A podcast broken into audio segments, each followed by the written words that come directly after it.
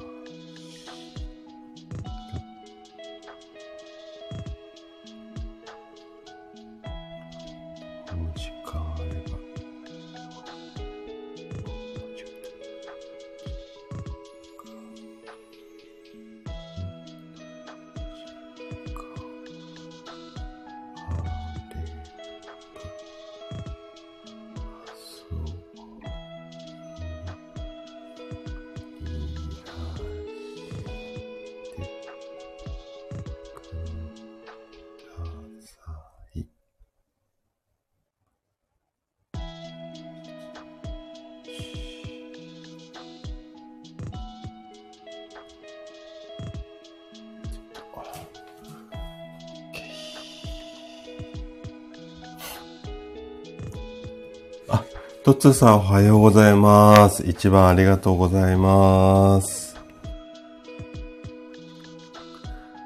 あ、はるねさんもおはようございます。来てくださってありがとうございます。あ、りゅうさんおはようございます。来てくださってありがとうございます。ミルクさんもおはようございます。いつもありがとうございます。りゅうさんのこの、あの、お名前の日本のシニアを元気にってすごくいいですよね。はい。あの、素敵なタイトルだと思います。はい。今朝はだいぶ、あの、横浜は、あの、お日様が出ていて、うんと、しばらくね、曇り空が多かったんですけども、ここ最近はちょっと晴れ間も見えてきて、すごくね、あの、やっぱ太陽出ると元気もらえますよね。皆さんの地方は天気どうですかね？はい。あの、沖縄の方はね、ちょっと台風が来ているなんていう方で、ちょっとね、ここのとこ天気ぐずつき気味なんで心配なんですけれども、はい。あ、めぐさんもおはようございます。来てくださってありがとうございます。そうですね、お久しぶりですね。あの、ちょこちょこ、あの、まとめ聞きになっちゃうんですけども、めぐさんのところもお邪魔させていただいてます。はい、ゆうゆさんもおはようございます。来てくださってありがとうございます。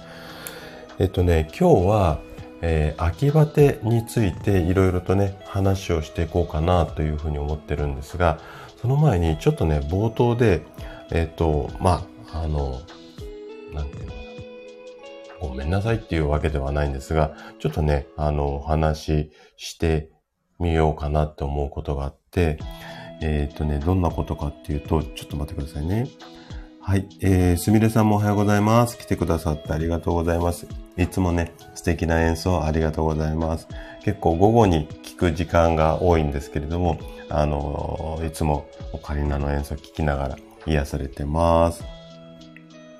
あ、めぐさんね、私沖縄じゃなくて、えっと、住んでるの横浜なんですけども、えーっとね、今朝ね、沖縄っていうか、あの、離島の方に、えーと、住まれてるシュウさんっていう方のライブにもお邪魔していて、結構台風大変だよ、なんていう話をされていたので、はい、あのーちょっと、えーっと、天気予報を見ながらお話ししてみました。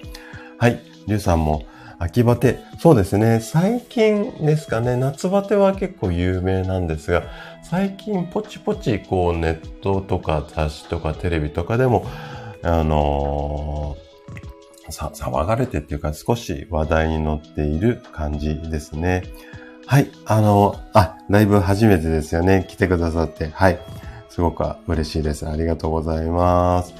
はい。あ、それでね、えっ、と、最近、ちょっと、あの、スタイフを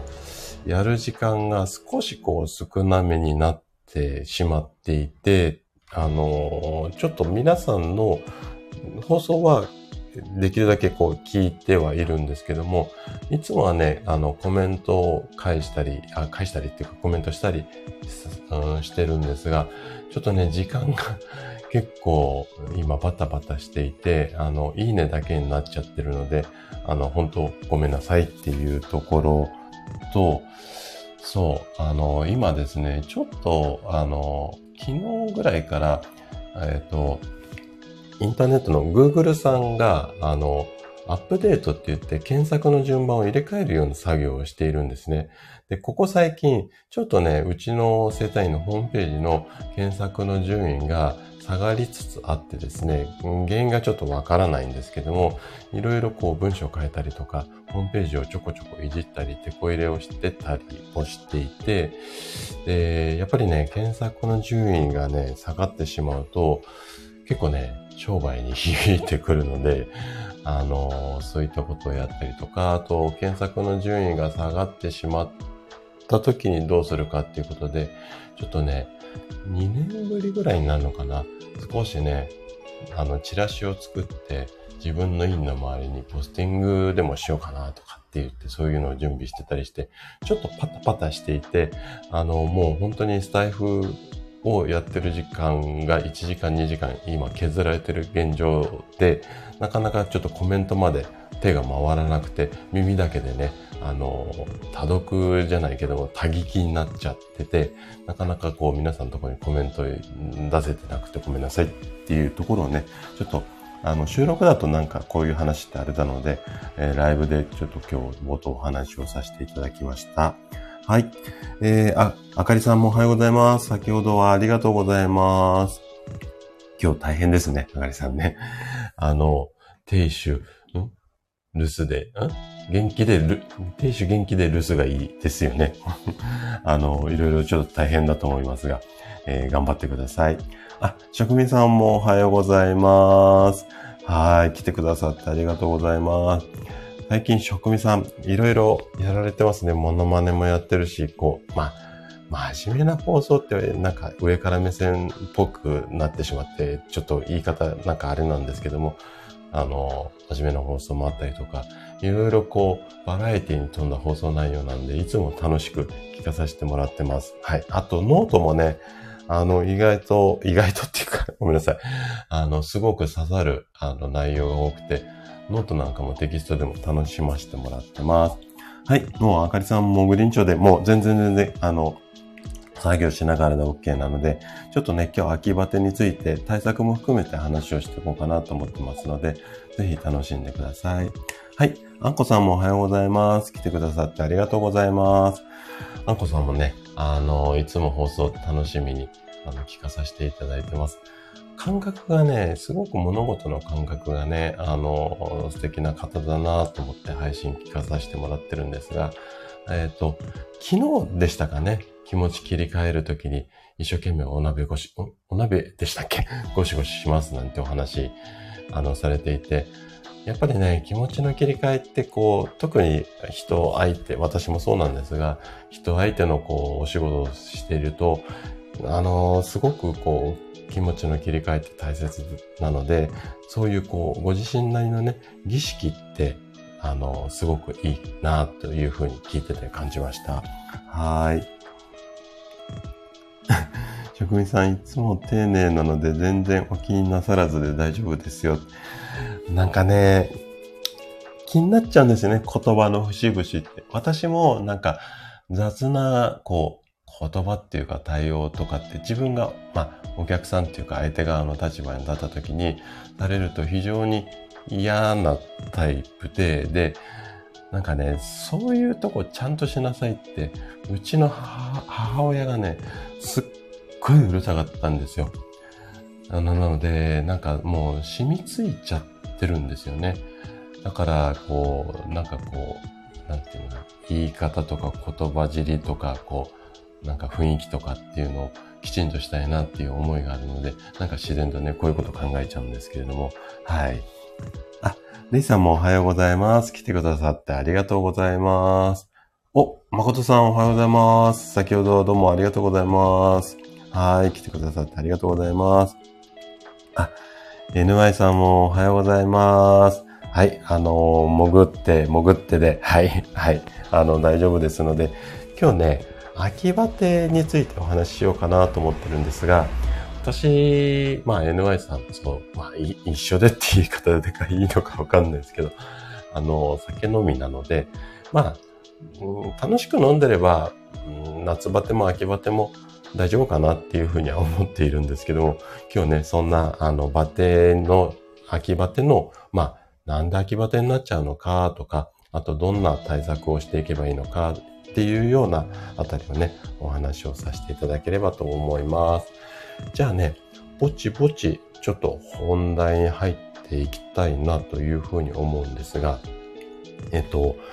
秋バテって言葉聞いたことありますかね？皆さんは。あのー、結構こう夏が終わって9月とか10月の初めぐらいに調子が崩れる場合、この秋バテに当てはまる、うん、ケースが非常に多いんですけども、で、ポチポチね、あの、うちの来院される患者さんでも、こんな感じの、あの、秋バテっぽいかなって思われるあの患者さんがポチポチ増えてきました。で、えっと、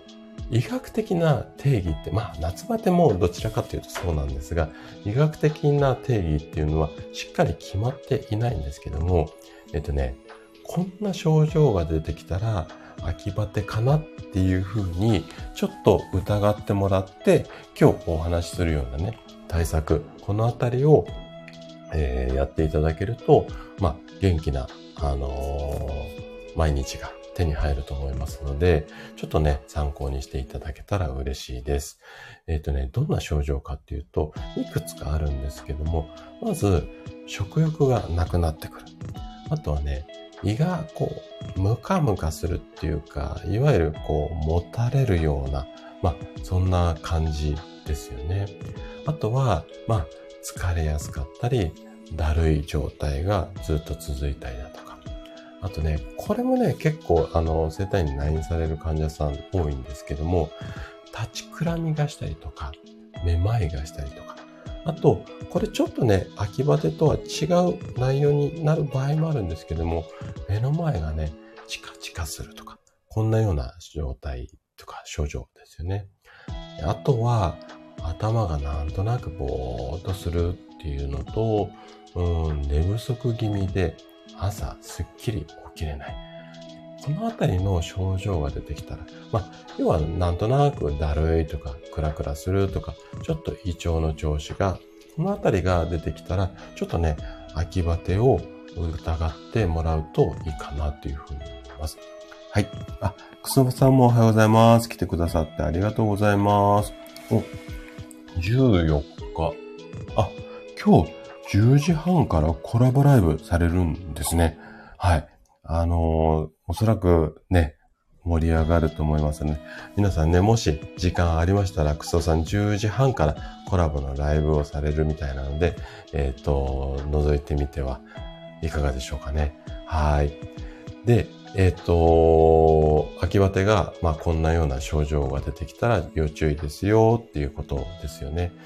じゃあ、なんで秋バテになっちゃうの？っていうところをね、これからお話をしていこうかなというふうに思うんですが、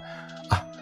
なおちゃん先生、おはようございます。来てくださってありがとうございます。あ、クソさん、黒番ありがとうございます。はい、嬉しいです。ありがとうございます。なおちゃん先生にちょっとお聞きしたいなと思ってたんですけども、今日このお話をするときね、あの、いらっしゃったら、あの、お聞きしようかなと思ってるんですが、ワンちゃんって、えっと、夏バテってあるって私ちょっと聞いたことあるんですよ。やっぱり暑いのね、ちょっと苦手な子が多いので、で、ワンちゃんって秋バテ、秋バテとかってあるのですかね。はい。うんとね、それね、ちょっとね、聞きたいなと思って ました。はい。で、えっ、ー、と、じゃあね、人間の方の秋バテの話をね、していこうかなというふうに思うんですが、ちょっとごめんなさいね、採用飲まさせていただきます。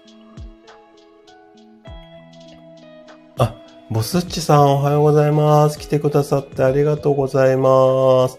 いろいろとちょっと大変でしたね。あの、検査も含めて。お加減の方はどうですか？はい。あのー、ね、やっぱり、まあ、検査も大切だし、やっぱり体って何かこう、不調になったりとか、少しこう、病気になったりした時って、すごくこう、健康を意識するタイミングではあると思うんですよ。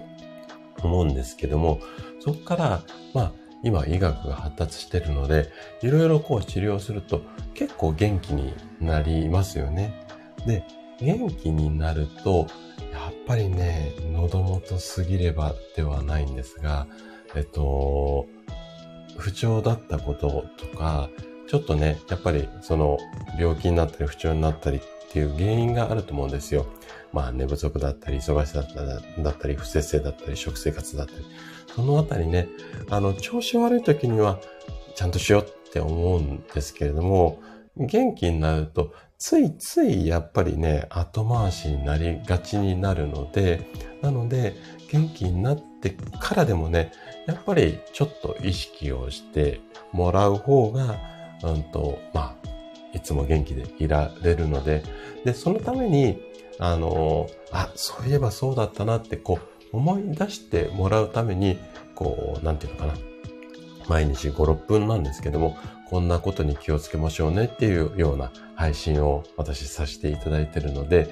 もう本当に何かしながら、もう通勤の途中でも家事しながらでも何でもいいので、毎朝7時から、えっと、いろんな話をしてますので、ぜひね、耳だけでも、あの、立ち寄っていただけると嬉しいかなっていうふうに思っています。はい。えっ、と、あ、なおちゃん先生ありがとうございます。秋バテというよりは、人と同じく夏の疲れが秋に出たりすることはありますね。特に高齢犬や夏を越したことがない子犬。夏秋バテはどちらかというと室内温度と気温差から来ることが多いです。ありがとうございます。なおちゃん先生。本当にね、なおちゃん先生とお話をすると、ワンちゃんとまあ、ワンちゃんと人間一緒だなってすごく感じていて、そう、体のね、構造も、まあ、ワンちゃんだけに限らず、いわゆる哺乳類っていう、まあ、動物は、みんなね、胃があって、腸があって、目があって、鼻があって、口があってとかって言って、食べ物が入って、こう中で消化されてって、もうシステムはね、本当に一緒なんですよ、作りっていうか。で、あとは、のちゃん先生よくね、あの、ワンちゃんのハートの部分っていうか、マインドの部分もお話をされていて、ここもね、本当にね、似ているなぁと思って、すごくこう、やっぱりこう、物事の大切なこととか、共通することって一緒なのかななんてね、いつも思いながら、あの、なーちゃん先生の配信とかも聞いているんですが、やっぱりワンちゃんも一緒なんですね。はい。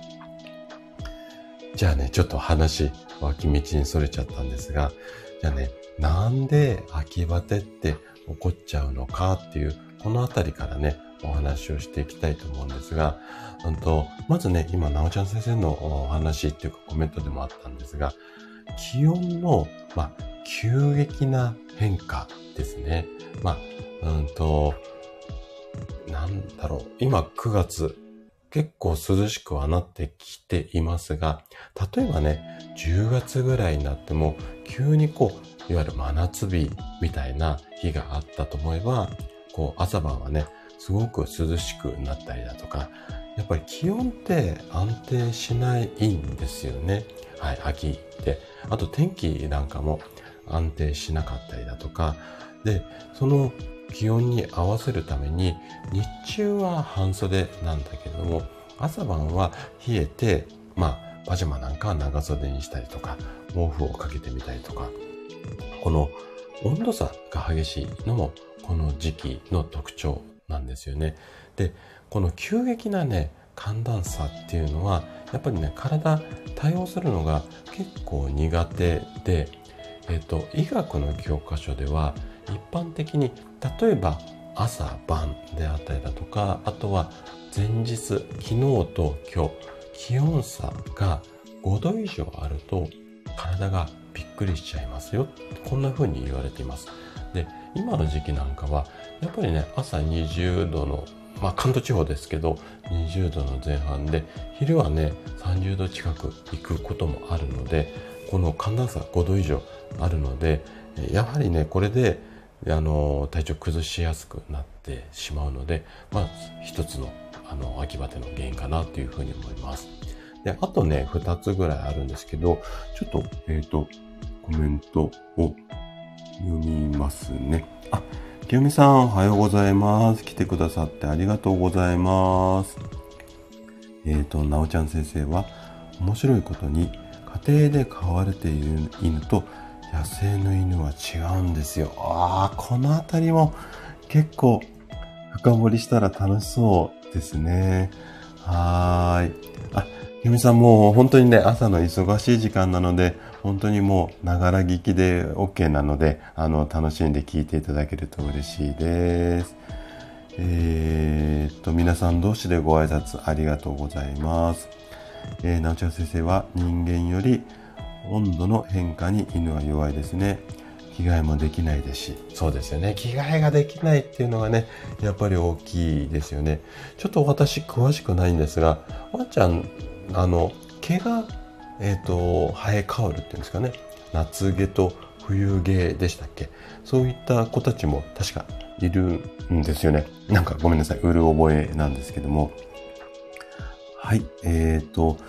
あとは、えー、皆さん同士でご挨拶はいありがとうございますはいえーとメグさんはうんと寒暖差が激しいと着ていく服悩みますよね。間違えてしまうと寒かったり暑かったり。そうですよね。女性は本当に着ていく服難しいですよね。うん。あ、なおちゃん先生はこの前洋服いっぱいったんでしたっけ？はい。あの、楽しそうな、はい、お写真も拝見しています。はい。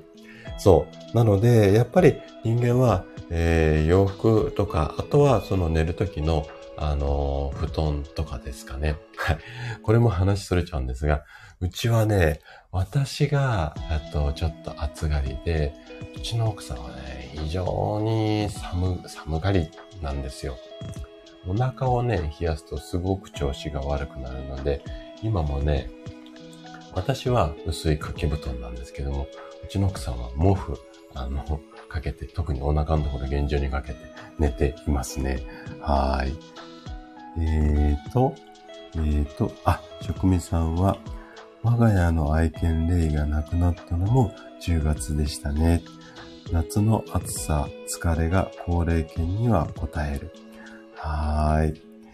あのー、そうなんですよね。えっ、ー、と、ワンちゃんだけじゃなくて、人間も、うん、全く一緒っていうか、本当に年齢重ねた人たちは、その夏が越せるか、冬が越せるかっていうところってすごく、あの、ま、重要っていうか、ポイントになるんですよね。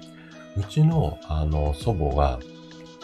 えー、何歳だ？?100、うーん、ちょっと、年齢がわかんない。108歳とか9歳なのかな。えー、大正確か8年生まれくらいだったのかな。去年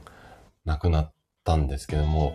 あの、ずっとね、お袋が見てたんですが、もうね、最後の4、5年ぐらいは、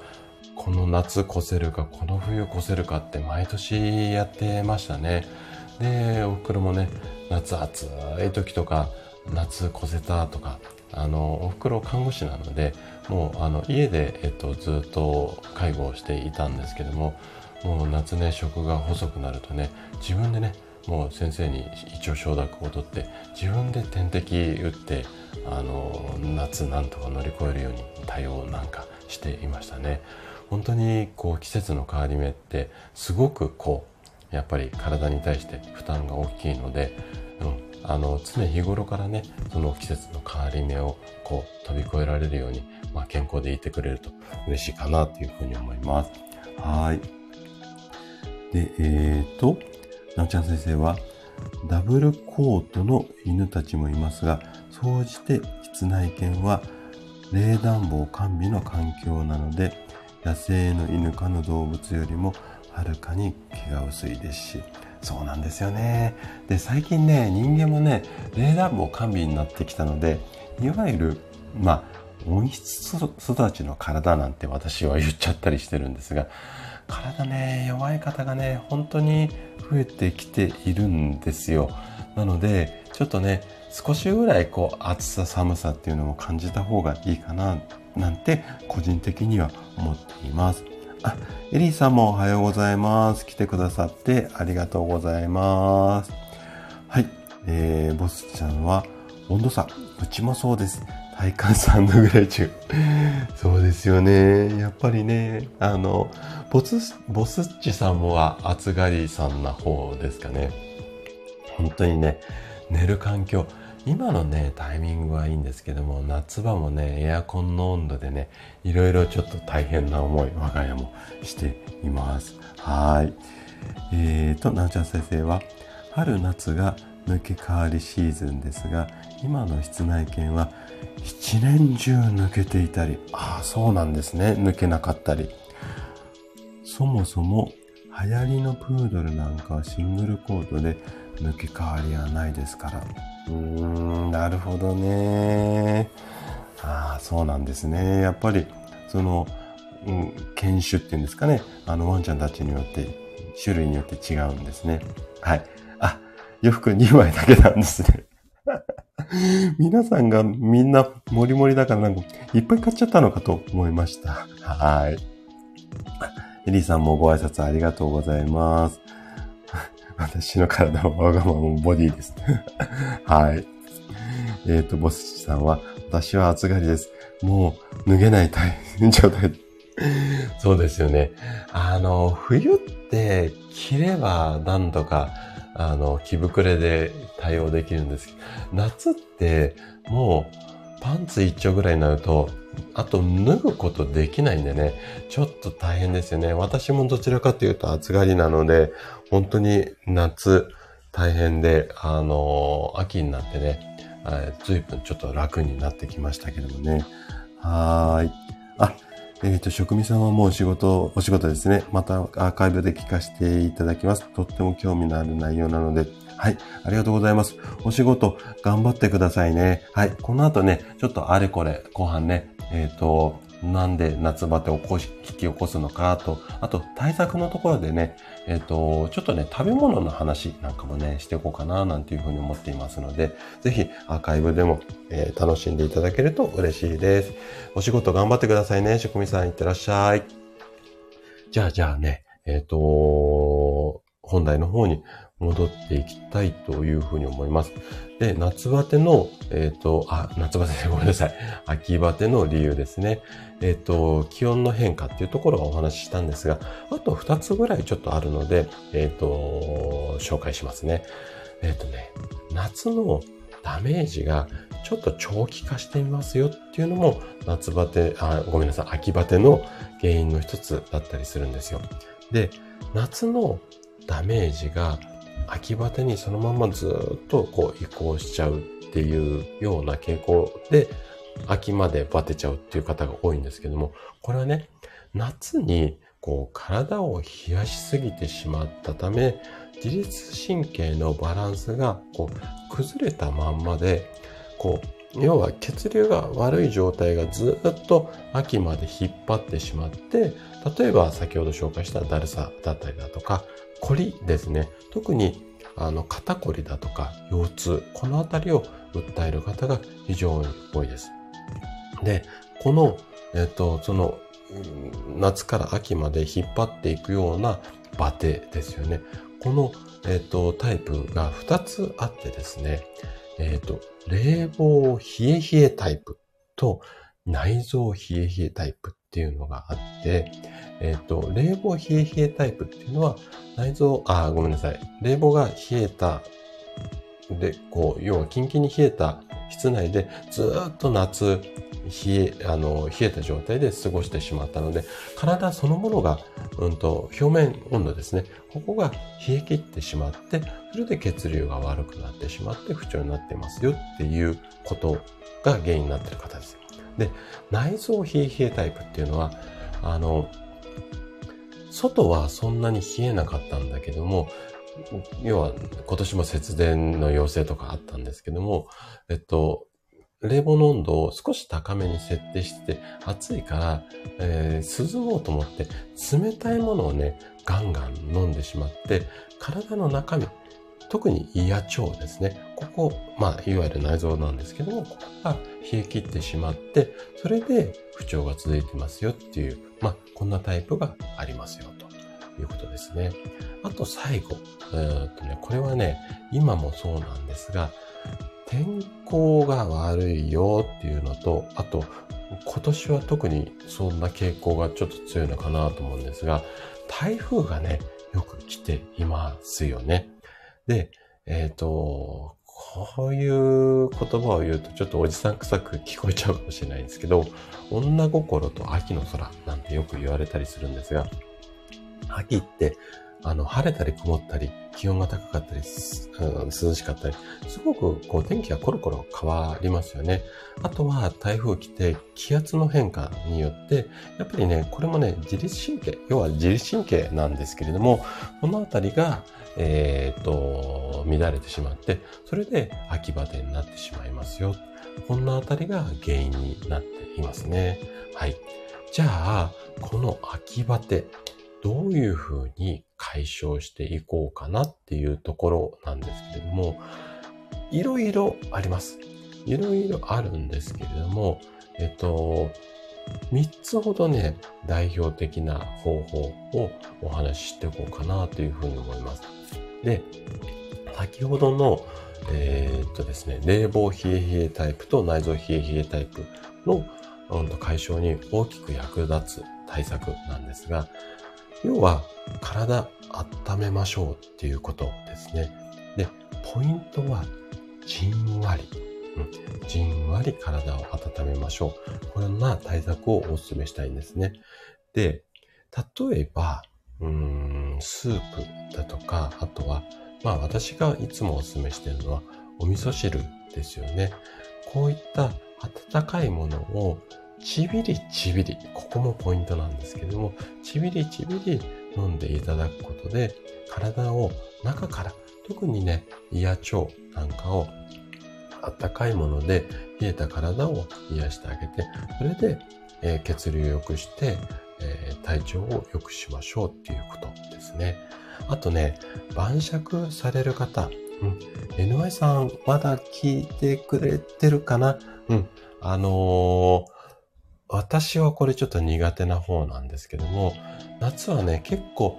冷たいお酒、特にキンキンに冷えたビール、えっ、ー、と、日本酒でも、あの、冷やっていう方が多いと思うんですが、秋でちょっと涼しくなってくると、まあ、日本酒なんかも感じたりとか、焼酎のお湯割りなんかで、要はあったかいお酒で温めましょうよ、なんていうことも対策としていいかなというふうに思います。あとは、お風呂に入ったりだとか、あと、着るものですよね。あの、パジャマとかお布団で調整しましょう。このあたりはイメージ湧くと思いますので、えっ、ー、と、スープや味噌汁、あとは、あったかいお酒ですね。このあたりも、あの、ちょっと、こう、夏、うん、秋バテの対策になるかなというふうに思います。はい。ちょっとコメント戻りますね。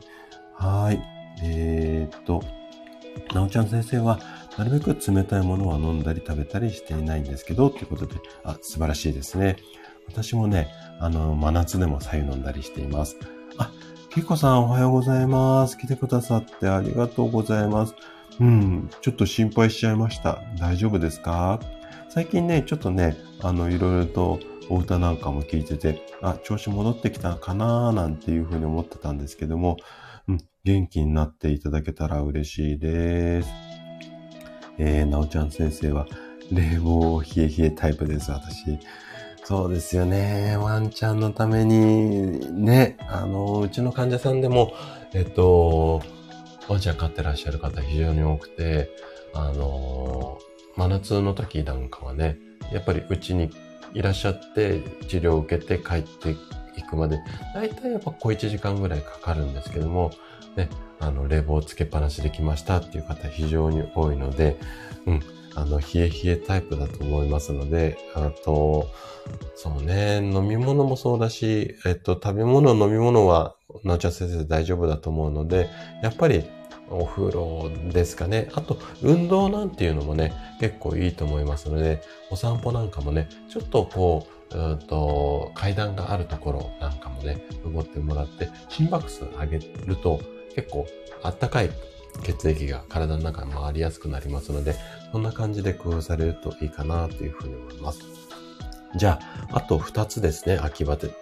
秋バテ対策。で、えっと、2つ目は、うーんとね、要は、リラックスしましょうっていうことです。で、先ほどからお話ししている通り、バテの原因っていうのは、自律神経のバランスが乱れてしまうことなんですよね。じゃあなんで自律神経のバランスが乱れてしまうかっていうと、先ほどからお話ししてる通り、やっぱり体が冷え冷えになってしまうので、自律神経って体温を調整する役割っていうのがあるんですよ。で、体が冷えてしまうと、やっぱりこのまま冷えたままになっちゃうと、いろいろ不調になったりとか、ずっと冷えっぱなしだと死んじゃいますので、じゃあそれを元に戻そうと思って、体を温めよう温めようと思って、自律神経さんが頑張って体温を調整してくれるんですよ。なので、そっちに力を取られるので、他の、まあ、作業というか仕事ができなくなってしまうので、なので調子が崩れてしまうんですよね。だから、リラックスをして、その自律神経、特にえっと、自律神経が頑張って、例えば体温を上げようとかって頑張ってる時っていうのは、交感神経っていうのが一生懸命働いてきますので、交感神経にちょっとお休みしてもらって、副交感神経、こっちをちょっと優位にするようにリラックスしましょうっていうことなんですよ。はい。で、先ほどのお風呂で体温めましょうっていうのに合わせて、例えばお風呂の中で入浴剤、あの、いい香りって嗅ぐと、やっぱり自律神経って少しこう、ゆったりっていうか整いやすくなるので、なんかお好みの入浴剤とか、あとは、なんだろうな、私はあんま詳しくないんですが、アロマなんかを垂らしてもらって、あの、ちょっとこう、雰囲気出してもらってね、はまあ、さすがに花びら入れろよっていう風にはならないと思うんですけども、そんな感じでお風呂でリラックスしてもらったりだとか、あとは、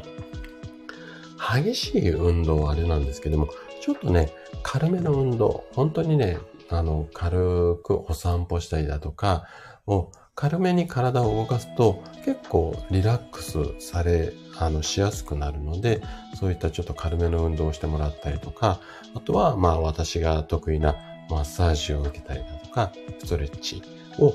あの、夜寝る前にね、あの、特にマッサージなんかはね、夜寝る前に受けると、すごくこう体がほぐれてリラックスできるので、もしね、ちょっと大丈夫かあれなんですけども、ご主人さんにこうマッサージとかしてもらえるようだったら、少しね、お互いでご夫婦でね、マッサージし合いながら、そのままコテっていってもらうなんていうのもいいかななんていうふうに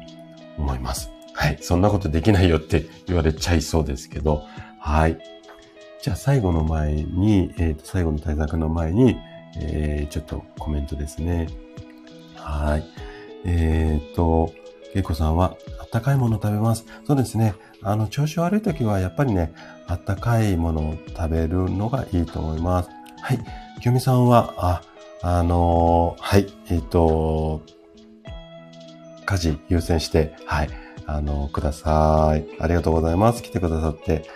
えっ、と、なおちゃん先生は、なるほど。私は、お風呂には、あ、あの、お塩ですよね。えっ、と、あとエッセンシャルオイル入れます。あ、すごくいいと思います。あの、香りが、えっ、ー、と、リラックスできるっていう方もいらっしゃれば、音楽がなんていう方もいらっしゃいますし、あとはね、飲み物なんかでね、あの、リラックスするよなんていう方もいらっしゃるので、えっ、ー、と、もう方法なんでもいいので、とにかく、ほわっほげっとしましょうっていうことなので、それをやっていただけるといいかなというふうに思います。えー、でも、私以外全員、まだお風呂暑いと言って、まだシャワー まあ、いいんじゃないですかお一人だけでも。あの、なおちゃん先生倒れると、えっ、ー、と、お家が回らなくなっちゃうと思いますので、やはり女性にはね、元気でいただけ、元気で、えー、いていただけるといいかなというふうに思います。えー、なちゃん先生、私はマッサージしてあげるけど、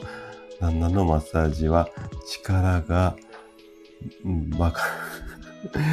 そうなんですよね。男の人ってね、ぐいぐいやっちゃうんですよね。はい。だからまあ、ちょっと痛いこともあるかもしれないんですけども、まあ、あの、さすってもらうといいかな、なんていうふうに思います。はい。あ、けいこさん、熱下がったんですね。よかったですね。はい。あ何よりです。あ、ボス、ボスッチさんは、そのまま固定。ああ、いいですね。あのー、非常にいいと思います。実はね、私の院の患者さんで、7割、8割ぐらいは女性の患者さんなんですけども、女性の患者さんでもね、後半結構いびきかかれてる方なんかもいらっしゃいますし、男性の患者さんはほぼほぼ、まあ土日にね、いらっしゃる方が多いので、えっと、始まって5分10分で、すやすやと寝息とかいびきが聞こえてくることが多いですね。はい。あ、インシャーン、ありがとうございます。来てくださってありがとうございます。はい。ノリノリでやらさせてもらってます。はい。あ、けいこさんね、あの、すごく音楽いいと思いますよ。結構今皆さんね、あの、スマホ持って、えっ、ー、と、お風呂場へ行かれるなんていう方も多いので、YouTube 見てますなんていう方も多いんですけども、目つぶって音楽聴くっていうのは私は非常にお勧めしたいですね。はい。あの、お風呂で、えっ、ー、と、スマホの水没だけは気をつけていただいて、結構皆さんジップロックに入れたりなんだり工夫されてるみたいですけど、はーい。よしよし。えっ、ー、と、皆さん同士でご挨拶ありがとうございます。はーい。えー、なおちゃん先生は、ゆっくりお風呂に入りたい。うん、もうちょっとお子さんたちが大きくなったら、か、あとは家事が落ち着いてきたら、ですかね。はい。あのー、ゆっくりお風呂に入れる時期はいずれ来ると思いますので、はい。頑張ってください。はい。じゃあね、最後、えー、最後ね、えっ、ー、と、秋バテの、えー、対策で、お食事について話をしていきたいなというふうに思います。で、えー、っとね、じゃあ、秋バテ解消に、えー、役立つ食事っていうところをいろいろ話していこうかなというふうに思うんですが、基本は先ほどの冷えを対策したいので、体を温めるお野菜なんていうのを、うんと、取ってもらうといいかなというふうに思います。体をたた温める野菜って、なんか、これってイメージ湧きますかね？はい。まあ、皆さんパッと温めるで言うと、まあ、うんと、まず生姜とか唐辛子、このあたりは多分イメージ湧くと思います。あとね、おすすめしたいのが、おネギですね、ネギ。えっ、ー、と、玉ねぎとかも悪くはないんですが、できたらやっぱ長ネギの方がいいと思います。あと、根菜類ですね。根菜類だとか、あとはお芋。あとちょっと、うん、イメージ湧かないかもしれないんですが、ブロッコリーなんかもね、あの、温めるっていうよりは、どちらかというとブロッコリーは抗酸化作用で、えっと、疲れを取るっていう作用になるんですが、このあたりですね。なので、おすすめしたいのは根菜類とかお芋類なので、えー、やっぱりいつもの話になっちゃうんですが、具沢山のお味噌汁ですね。もう本当にね、お芋の類だとか、レンコンだとか、ごぼうだとか、そういう小さ類を入れていただいて、その、うんと、お味噌汁をもう、おかわりしても食べるみたいなのを非常にお勧めしたいですね。はい。えっ、ー、と、ちょっとコメント戻りますね。うーんと、いいじゃん。そうですよね。4時起きを死するために、勝手に早寝。なんかね、起きれないで、たまに起きれると威張ってる人もいますけれども、本当にね、やっぱり早起きするために早寝っていうのが一番ですよね。はい。あ、つなこさんもおはようございます。来てくださってありがとうございます。今日はね、秋バテの原因とその対策方法っていうお話をしていて、最後、うんと今ね、対策方法でこんなもの食べましょうっていうようなお話をしています。はい。なおちゃん先生、さつまいも。うん。さつまいももね、すごくいいです。えー、さつまいももいいですし、あと、今の時期、じゃがいもなんかも、あの、お安いと思いますので、じゃがいも、もう芋なら何でもいいと思ってもらっていいですね。お芋はね、結構やっぱホクホクで、あの、うーん、なんていうのかな、食べ応えもあるし、すごく、私は一年中好きで食べてるんですけども、あの、おすすめですよね。で、今出た、えっと、お芋もそうなんですけども、秋野菜、要はね、えー、9月から、えー、と11月、12月ぐらいまで、えー、とよく取れて、まあ、旬なので、値段もちょっとお安いよっていうやつがあるんですけども、えっ、と、例えば今出たさつまいもだったりだとか、あとはごぼうですよね。あと、レンコンなんかもね、今結構売られているので、このあたりですよね。なので、うちはね、レンコンは素揚げにしたりだとか、あとはお味噌汁の中に入れちゃうことが多いですかね。あと、さつまいもはふかして食べたりだとか、うん、お芋の中、あ、お芋、お芋じゃない、えっと、お味噌汁の中ですね。まあ、ごぼうは結構、うんと、そのまんま、なんだろう、和え物にして食べちゃうことも多いですかね。はい。えー、っと、ちょっとコメント戻りますね。インシャンは、そうですね。起きる時間のみってあえて何時間寝ようという目標設定ししていません。もともとは不眠傾向にあったからです。あ、ね、やっぱりね、あの、不眠傾向にある方って睡眠すごく大切にされるので、すごくいいと思います。はい。つなこさん、そうですよね。お芋がね、本当にね、今美味しい季節で、うちの近くのスーパーも先週ぐらいからかな、お芋のコーナーができて山盛りになって、その隣にね、栗、ちょっとまだ高いんですけども、栗が出てきて、あとは、えー、っと、その手前にはまだスイカもありましたかね。はい。あと、みかんなんかも出てきていますね。はい。うん。あ、インシャンは昨日、かぼちゃミルク、ミルクに、あ、かぼちゃのミルク煮。あ、これ美味しそうですね。あ、すごいすごいすごい。はい。つなごさんは今腹ペコペコで誘惑されてます。ということで。私もね、ちょっともうさっきからね、お腹ぐるぐるなってるんですけども、聞こえてないですかね？大丈夫ですかね？はい。で、えー、っと、インシャンは材料はかぼちゃ、牛乳、シナモン、えー、好みでお砂糖、で、仕上げに発酵バター、甘みを強くするとお菓子になりますっていうことですね。はい。えっ、と、お料理得意な方はぜひ参考にしてください。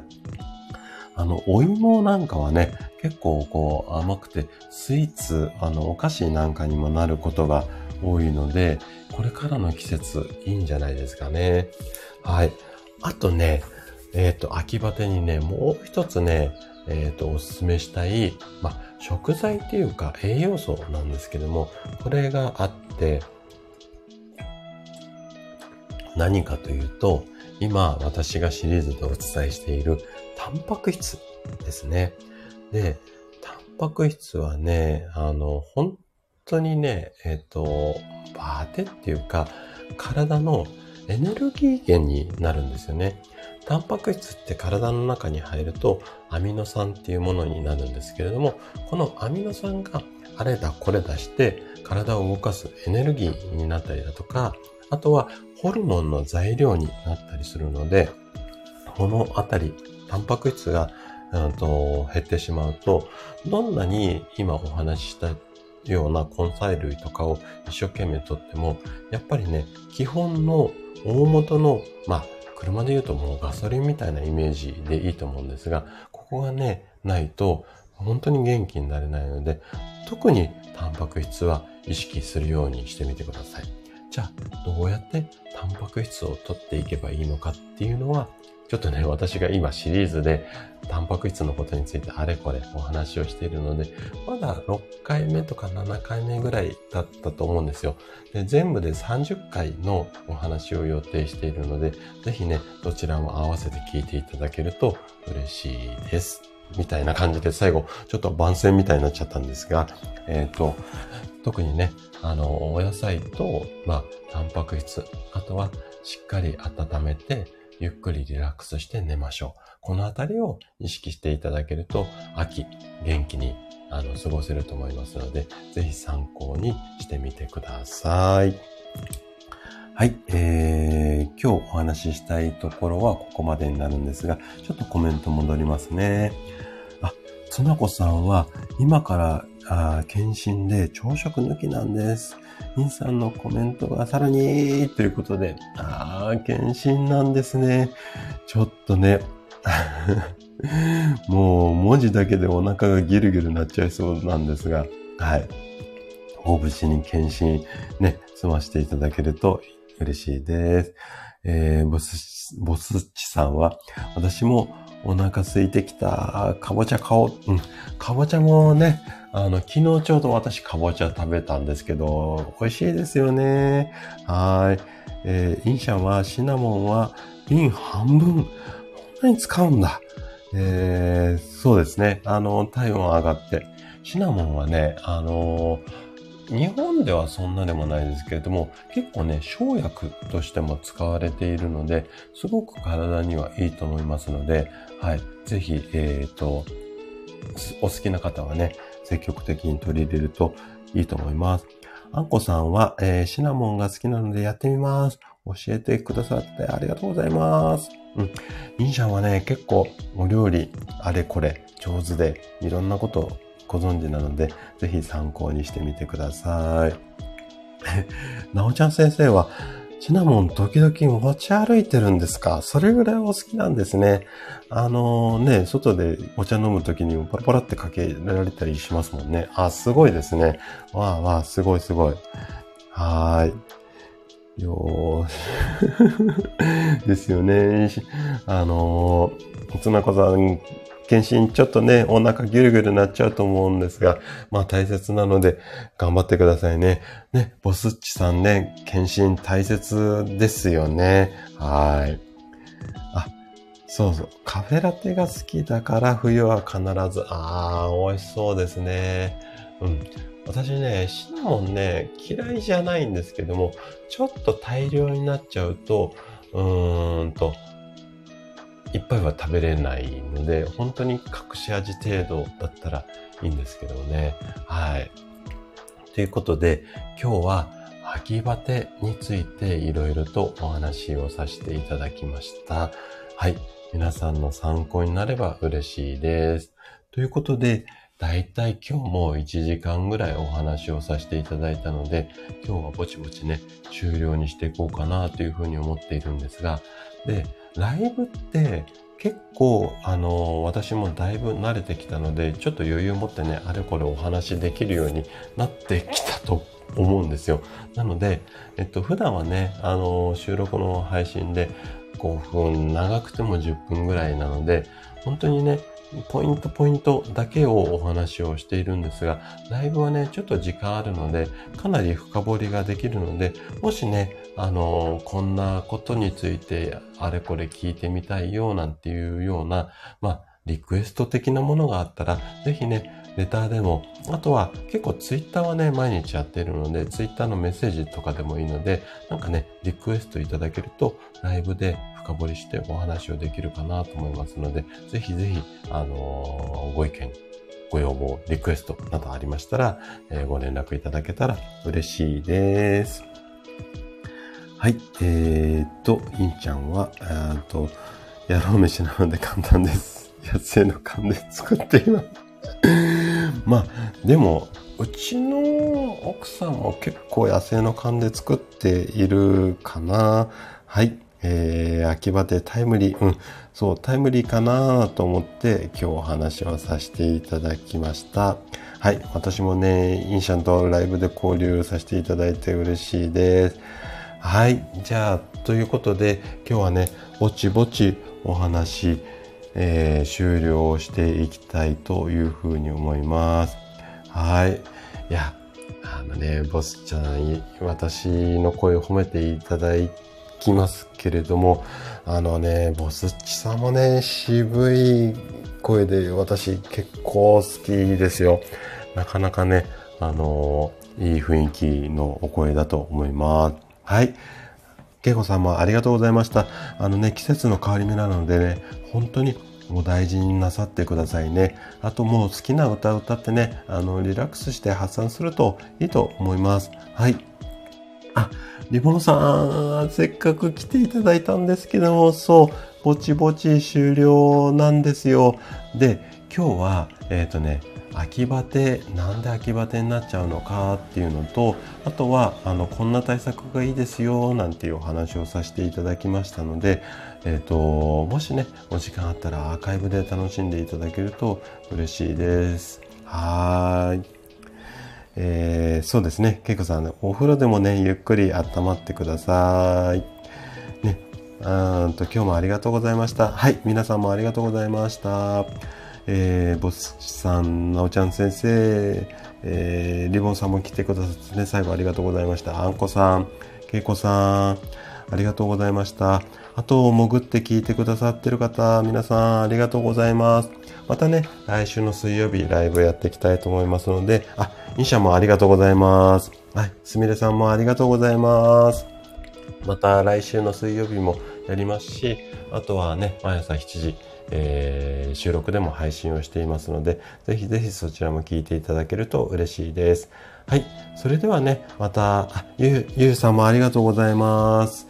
それではまた来週ライブでお会いしましょう。ではでは、ありがとうございました。はい。あ、ボスッチさん、ありがとうございます。はい、今夜ありがとうございます。はい、つなこさんもありがとうございました。あ、なおちゃん先生もありがとうございます。はい。じゃあ皆さんありがとうございました。ではでは、失礼します。